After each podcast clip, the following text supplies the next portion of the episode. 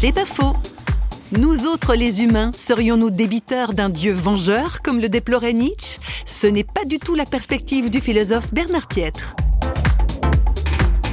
L'amour qu'on se donne les uns aux autres pour surmonter nos dettes mutuelles, en tout cas les vivre de manière plus harmonieuse, euh, cet amour, il vient, il vient de Dieu lui-même. C'est-à-dire d'un don.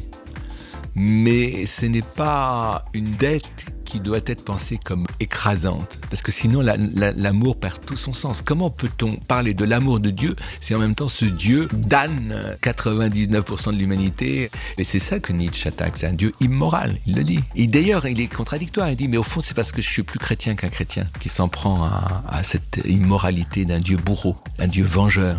On peut pas être un Dieu vengeur et en même temps un Dieu qui aime.